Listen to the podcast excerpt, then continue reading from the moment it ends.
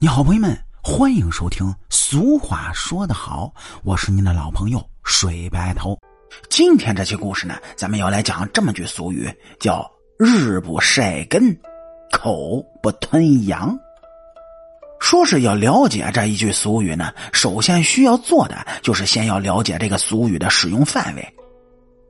这句俗语的使用范围就包含了建筑、劳动、厂里是等等等等。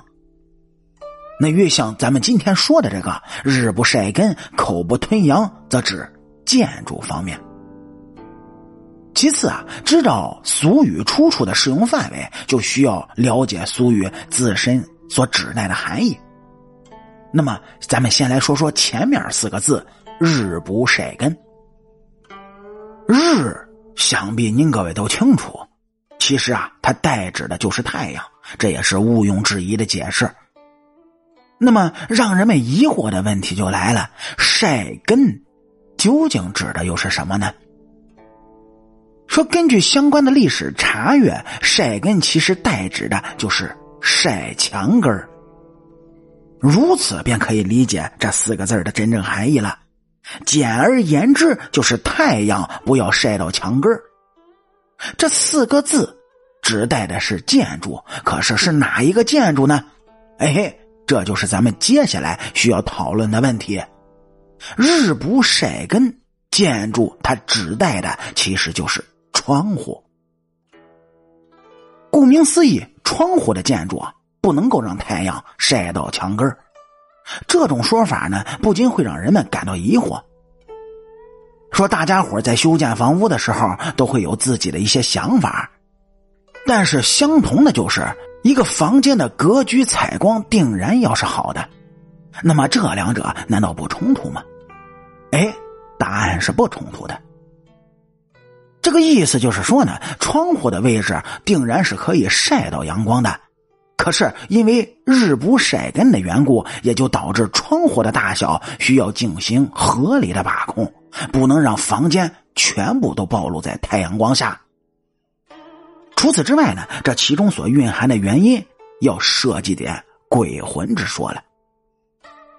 您各位众所周知，古人他是十分信奉鬼神的，加之鬼魂的生存定然是处在黑暗的角落里，这是世人千篇一律的认识。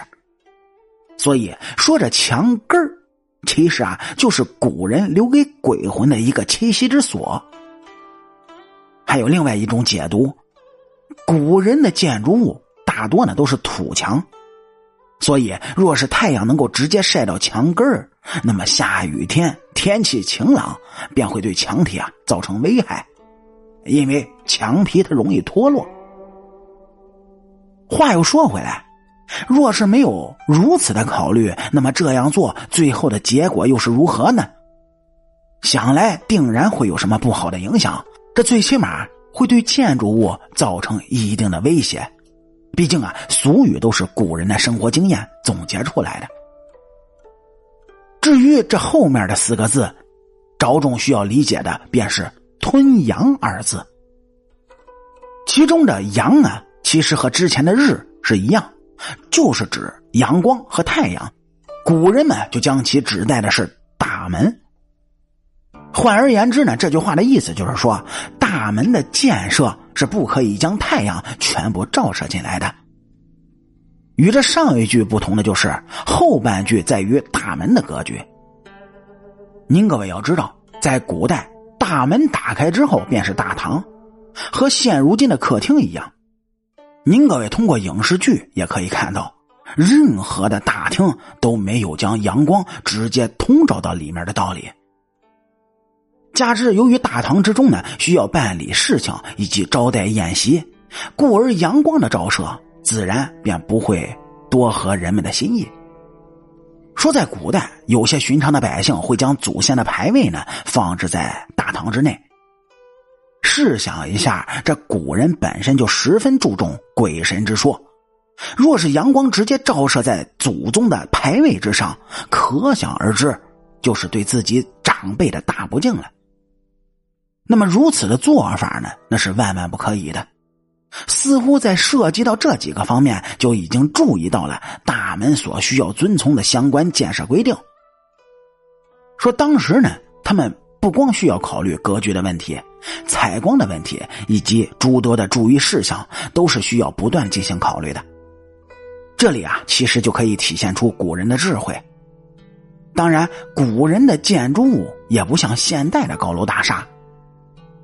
俗语之所以能够存在，主要是因为古人的顾忌，在建设的时候呢，他们会带着他们的思想进行相关的操作，这就是时代的差距。由于现代人的思想比较开拓，自然呢，很少有人会继续执行这样的建筑方针了。您就比如说高楼大厦的出现，哎，别墅高层的格局已然将之前的建筑风格逐一的跟进，这其实呢也是时代的进步。而有些大门的建设规定呢，在现在的农村当中还是有哎存在的痕迹。至于城市嘛，就算是有会议，都会从客厅之中转换到书房之中进行谈论。至于宴会嘛。现在的大家伙基本上都是直接订餐厅了，所以这句俗语对现在的人来说，操作起来实际的意义已经是不大了。好啦，感谢您各位在收听故事的同时，能够帮主播点赞、评论、转发和订阅。我是您的老朋友水白头。俗话说得好，下期咱们接着聊。